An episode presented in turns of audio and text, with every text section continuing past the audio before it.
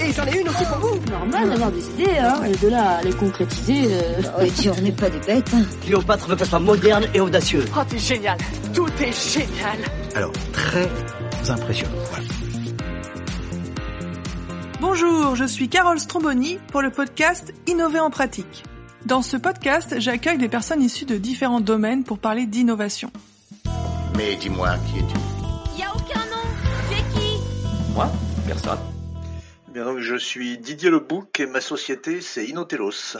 Une petite entreprise puisque nous sommes deux et qui a quatre ans et demi et nous faisons du conseil et un peu de formation dans les domaines de l'innovation, de la stratégie, de la conduite de projet et de la maîtrise industrielle et économique.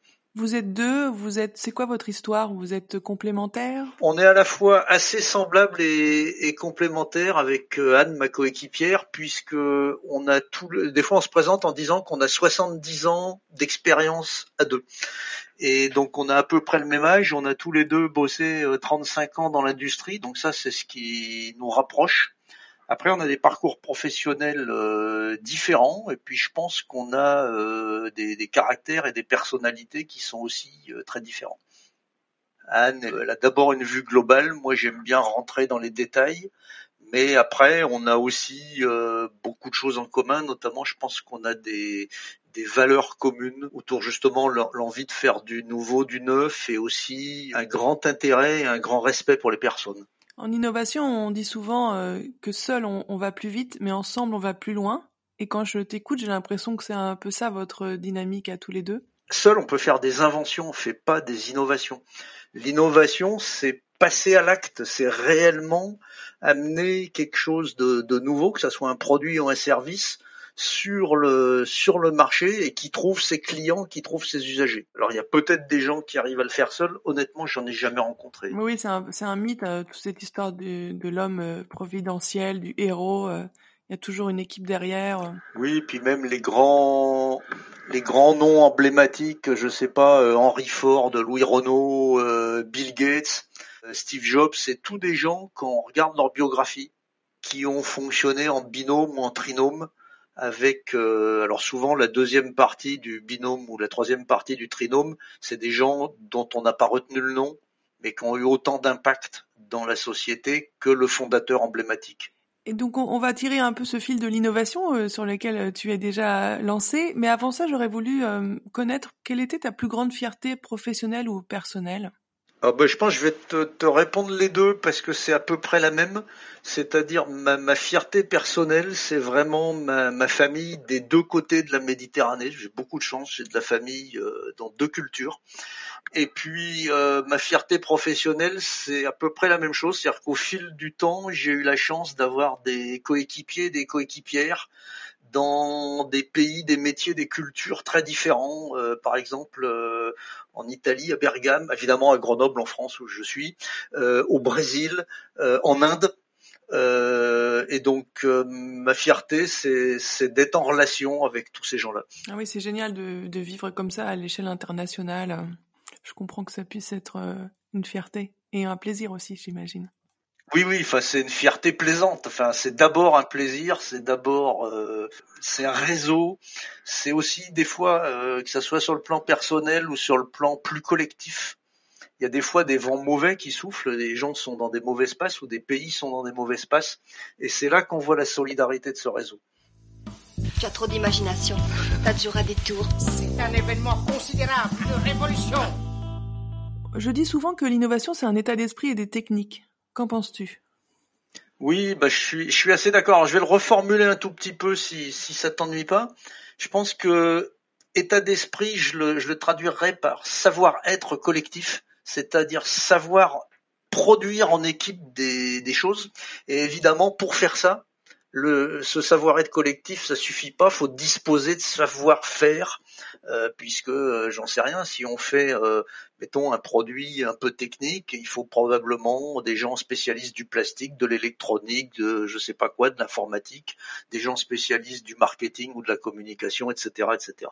Ouais, c'est juste. Mais toi qui es dans l'innovation industrielle euh, de formation, qu'est-ce que tu en penses? Est-ce que tu as déjà eu des expériences où ça s'est révélé assez vrai en fait cette idée d'état d'esprit ou la façon dont tu le reformules et d'allier des techniques aussi? J'ai eu la chance de participer fort heureusement à des, à des projets, à des développements qui se sont avérés être réussis, puis d'autres qui l'ont été euh, moins. Bah, tous les projets réussis auxquels j'ai participé, euh, bah, il y avait les deux, ce savoir-être collectif et ces savoir-faire. Et à l'inverse, euh, là où j'ai participé à des choses qui ont moins bien réussi, ben il manquait un, voire des fois deux de ces piliers. Est-ce que tu peux justement nous donner un exemple que tu trouves euh, assez emblématique de ce travail innovant que tu as mené euh C'est un peu vieux, mais je pense que c'est un bel exemple. Un projet de coffret électrique. Donc un petit coffret électrique comme ceux que tu peux trouver dans ton logement ou dans des petits commerces ou des hôtels, des choses comme ça, des bureaux. C'était une équipe franco-italienne, donc on était quelques-uns à Grenoble et puis beaucoup dans la région de Bergame en Italie. Euh, avec en plus quelques fournisseurs qui étaient à droite à gauche. Donc moi je m'occupais de marketing à l'époque euh, et mon, copain, mon coéquipier qui était le chef de projet, son vrai boulot et sa, sa vraie réussite, ça a été de faire travailler ensemble des gens qui se connaissaient pas, qui venaient d'univers, de cultures, d'entreprises différentes. Qui étaient dans deux pays qui parlaient pas tous la même langue. Euh, et tout le monde n'était pas anglophone dans l'équipe, donc on a eu parfois des, problèmes de langue.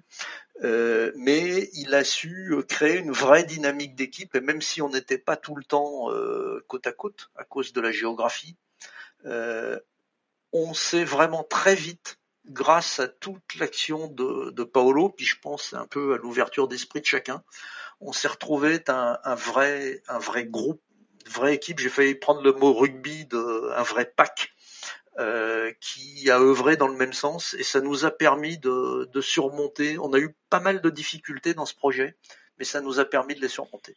C'est intéressant de parler des difficultés parce que en innovation, euh,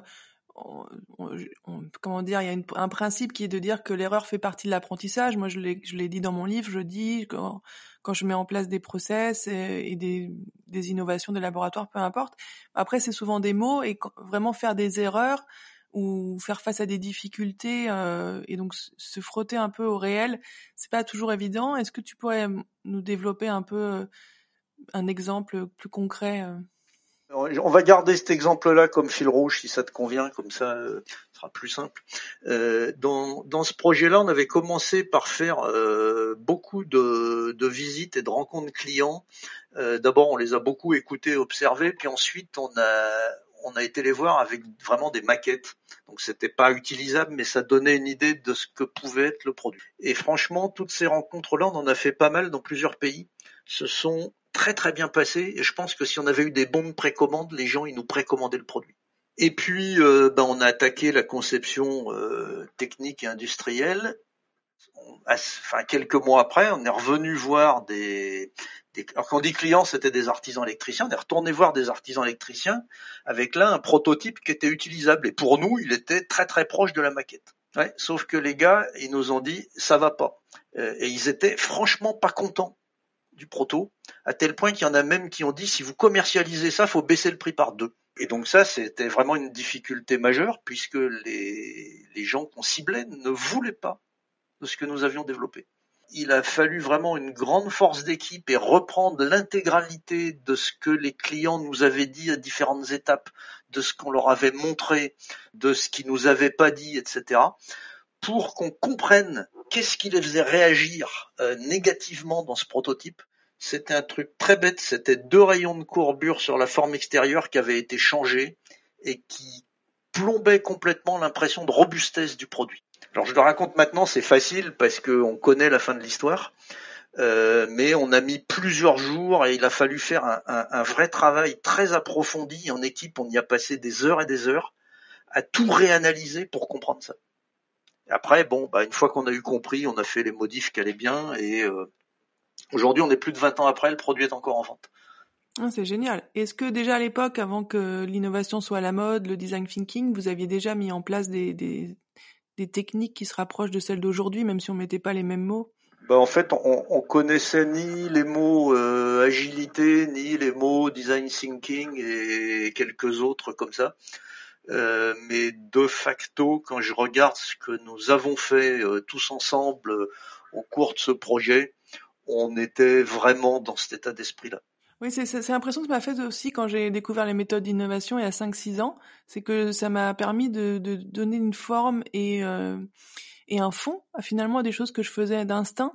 Et, ça m'a permis surtout d'avoir un impact plus fort, d'être plus pertinente et, et, de me sentir aussi moins seule en me disant qu'il y a des personnes qui avaient vraiment théorisé ça euh, quelque chose qui m'a redynamisé dans ma vie professionnelle de découvrir tout ce qui est innovation, design thinking, agilité, de me dire ah ça ça existe, c'est possible, c'est appliqué dans certains endroits et donc euh, donc moi aussi je peux le faire parce que moi je pense que l'innovation euh, c'est possible pour tous et toutes.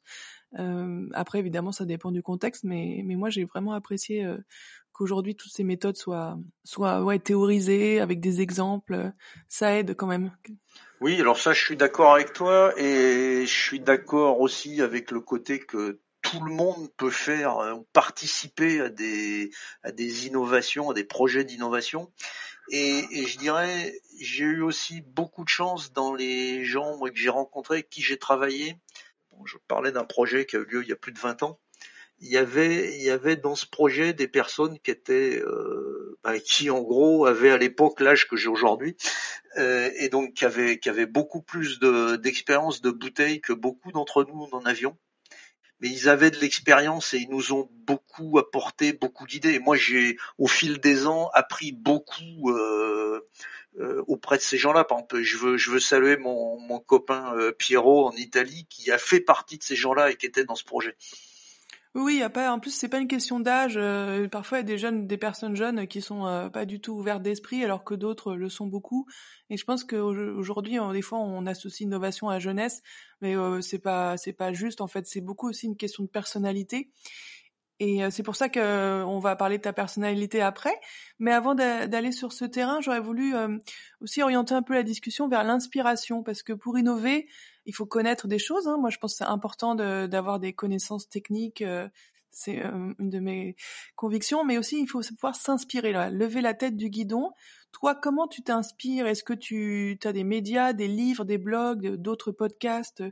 Comment toi, tu arrives à, rester un peu frais euh, dans ce monde euh, de l'innovation Alors, pour euh, ce que tu appelles s'inspirer, d'une part, c'est dans, dans tous les développements, les projets auxquels j'ai participé, c'est le plus possible d'écoute et d'observation attentive et peu questionnante des clients, des cibles, des usagers. Et si on passe pas du temps à écouter, à regarder, à observer ce que font les gens euh, des produits qu'on veut faire, qui ils sont, comment ils se comportent, etc. Euh, et en étant très attentif et très peu intervenant, c'est-à-dire surtout pas en posant des questions fermées, euh, en, les écoutant, nous on est allé par pour les coffrets électriques, nous, nous avons passé des heures et des heures sur des chantiers de construction parce que c'est là où ils sont utilisés ces produits. Il faut surtout pas les poser une interview avec des questions fermées dans une salle de conférence à des gens qui travaillent sur des chantiers. Il faut aller avec eux sur des chantiers et les regarder et écouter ce qu'ils disent. Puis après, il faut développer aussi sa... Alors tu dis le mot inspiration, ça me plaît. Moi, j'aime bien le mot curiosité aussi, donc développer sa curiosité. Par exemple, moi, j'écoute beaucoup de podcasts euh, très divers. De, plein de choses. Ça peut être euh, bon des podcasts sur l'économie, des podcasts sur l'histoire. J'adore l'histoire. Donc ça aussi, euh, faire des parallèles avec des choses qui se passent ou à d'autres époques ou dans d'autres pays ou d'autres cultures ou d'autres contextes, c'est aussi une façon de s'inspirer. Je me souviens une fois on bossait sur un l'emballage, le, packaging d'un produit. On disait notre produit il est cher, il est fragile et tout, donc il faut mettre un packaging qui soit solide pour vraiment qu'il arrive en bon état chez le client et tout. Et puis on, on bossait avec quelqu'un qui un jour euh, revient et il nous sort un ananas et dit est-ce que vous pensez que votre produit il est plus fragile qu'un ananas? On lui dit non, là, mais qu'est-ce que tu fabriques avec un ananas euh, Tu peux pas le découper, qu'on le mange. Enfin bref. Bah il dit bah tiens, je vais vous montrer l'emballage de l'ananas qui permet de le transporter depuis le Brésil jusqu'en Europe et qu'il arrive dans votre supermarché intact l'ananas. Et c'était pareil, c'était un carton euh, à peu près similaire à celui qu'emballait notre produit, sauf que c'était un carton dix fois moins cher. Et, et donc savoir s'inspirer de choses qui paraissent complètement déconnectées, c'est super important. Et finalement, vous avez choisi ce carton-là ou? Euh, bon, notre produit n'avait pas tout à fait la forme d'un ananas, donc, mais on s'est beaucoup inspiré de ça. Et alors, je me souviens plus avec exactitude, mais on a beaucoup diminué le, le coût de l'emballage. Ouais, c'est génial, mais c'est sûr que quand on est en entreprise, on est aussi, on s'assèche un peu parce qu'on fait, on travaille souvent euh, beaucoup, on est investi, quel que soit son métier, hein, tous les métiers, on est vraiment sur les processus euh, et on oublie un peu tout ce qui est culture générale ou un pas de côté pour voir d'autres choses et développer de l'innovation par analogie. C'est comme ça aussi qu'on innove en transposant euh, d'un domaine à l'autre euh, des choses euh, qui sont évidentes dans un domaine, nouvelles dans l'autre. Et ça, ça, ça, ne peut se faire que si effectivement on, croise les cultures, on croise les origines, on croise les façons de travailler. On, encore une fois, on sort la tête du guidon. Et j'adore l'exemple de l'ananas. merci pour ça, Didier, c'est top. Oui, mais tu as, as complètement raison t'as complètement raison. Et en plus, euh, par exemple, une chose que je fais beaucoup aussi, c'est bah, maintenant qu'on a tous, enfin, ça c'était compliqué il y a quelques années, mais aujourd'hui c'est devenu super simple. On a tous des téléphones, donc des appareils photo dans notre poche. Donc quand je me promène ou que je suis quelque part et que je vois quelque chose qui m'intrigue, je photographie. Ah, c'est super. Euh, on est vraiment en phase, ça fait plaisir. Et j'aime bien les exemples très pragmatiques que tu, que tu nous donnes. Parce que vraiment on peut innover dans tous les domaines, c'est pas réservé au digital, même si moi ça me passionne, mais et que c'est beaucoup plus accessible aujourd'hui, il y a, plein de façons d'innover. Mais et avant de passer à l'interview flash euh, dans cette section euh, innovation, Didier, est-ce qu'il y avait une question que tu aurais aimé que je te pose? Une des questions que j'adore, c'est la, la, la, fameuse question d'Antoine Ribou. Donc Antoine Ribou, c'était le, le gars qui a fondé le, le Danone, euh, l'entreprise Danone telle qu'on la connaît aujourd'hui, mais qui initialement était une verrerie. Il était passé une grande émission de télé qui s'appelait L'heure de vérité, je crois que c'était en 1989. La question qu'il avait eue, il avait dit mais comment vous faites pour recruter quelqu'un? Et il avait répondu euh, je lui pose la question de savoir si quand il se lave, il prend une douche ou un bain. Et s'il prend une douche, je le prends pas. Parce qu'il dit moi j'ai besoin de gens qui réfléchissent. Et dans une douche, on réfléchit pas, donc euh, il y a que dans un bain qu'on réfléchit, donc j'embauche que des gens qui prennent un bain. Ouais, c'était une blague, non Parce qu'on peut prendre des douches longues aussi. Oui, on peut prendre des douches longues et vider son ballon d'eau chaude, c'est des choses que je fais parfois. Mais euh, mais j'avais bien aimé. C'est, tu parlais de pas de côté tout à l'heure, et, et c'est vraiment le pas de côté, c'est-à-dire aussi s'intéresser à la personnalité des gens et avoir des gens qui évidemment agissent, sont spécialistes, etc. Et, et Dieu sait que dans des entreprises comme ça, il y a beaucoup de spécialistes dans plein de métiers mais savoir aussi de temps en temps reculer un peu, euh, réfléchir à autre chose, faire des analogies, tout ce qu'on disait juste avant. Oui, oui, et moi j'ai toujours recruté des personnes sur la personnalité et, l'engagement, et, j'aime bien aussi donner des cas pratiques pour voir comment les gens réagissent au-delà de la réussite euh, technique.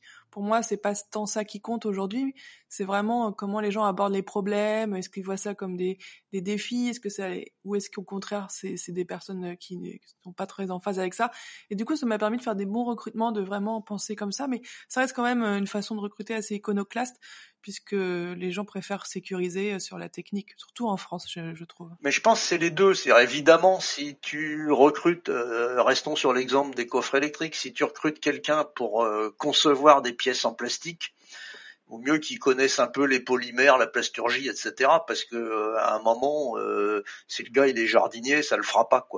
Mais d'un autre côté, s'il n'a que sa technicité et ce qu'on disait au début, aucun savoir-être euh, en équipe, des traits de personnalité pas ouverts, pas curieux, etc. Malheureusement, sa technicité aura pas beaucoup de valeur.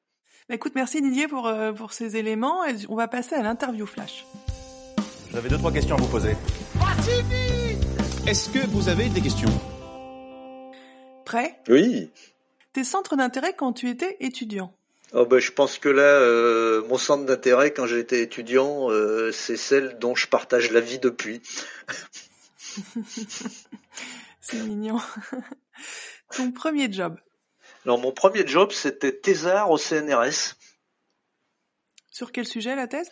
Euh, La thèse, c'était sur des moteurs électriques euh, à aimant permanent. Donc c'est quelque chose qui est devenu tendance avec le véhicule électrique et puis les start and stop dans les voitures. Mais à l'époque, ça l'était pas.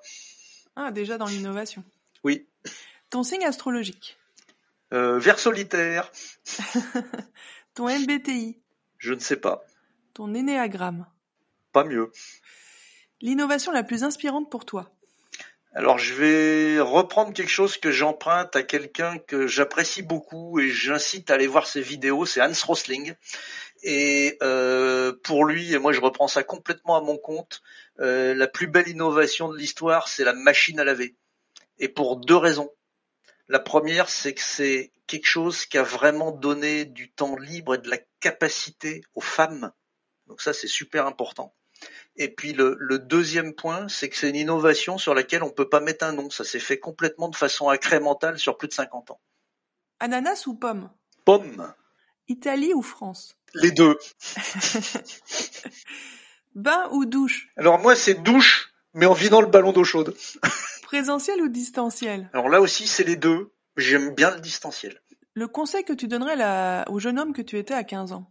Eh ben je vais je vais reprendre un, truc italien, c'est la, vita est belle, la vie est belle, et il faut vraiment se convaincre que la vie est belle et qu'il faut y aller et qu'il faut oser. Mm. Moi j'ai un mantra en ce moment pour me remettre euh, un peu les idées en place, c'est je souris à la vie et la vie me sourit. Ah c'est bien. Et bah écoute, on a on a fini sur cette interview flash, merci beaucoup. Et pour finir, j'ai deux dernières questions. La première, c'est, euh, on a donc parlé de l'innovation qui est un état d'esprit des techniques. Est-ce que tu as un conseil, toi, à donner aux personnes qui veulent innover aujourd'hui? Alors mon, mon conseil euh, très modeste, c'est vraiment l'innovation, c'est marcher sur deux jambes. Et, et, si on marche que sur une jambe, ben on va pas très loin. Donc les deux jambes de l'innovation, la première c'est l'écoute, l'observation des clients, ce que nous disions tout à l'heure. Et puis de l'autre, la deuxième jambe, c'est ce qu'on a dit au début de l'interview, c'est savoir oser en équipe. Très bien, merci beaucoup. Et où peut-on te trouver sur les réseaux sociaux? Alors les réseaux sociaux, bah, d'une part sur LinkedIn, euh, d'autre part avec euh, Anne, ma coéquipière, nous faisons, nous des vidéos alors euh, qui sont sur YouTube et le nom de la chaîne c'est le projet Ferrage. Ferrage, ça s'écrit alors fait comme le verbe faire, F-A-I-T, et rage comme euh, la maladie guérie par Pasteur. Excellent. merci beaucoup Didier. Ben, merci à toi euh, pour cette interview. Merci beaucoup. Merci pour votre écoute. Merci à Simon Loris pour le montage et l'habillage sonore. Et merci à Grégory Kahn pour la musique originale. À bientôt!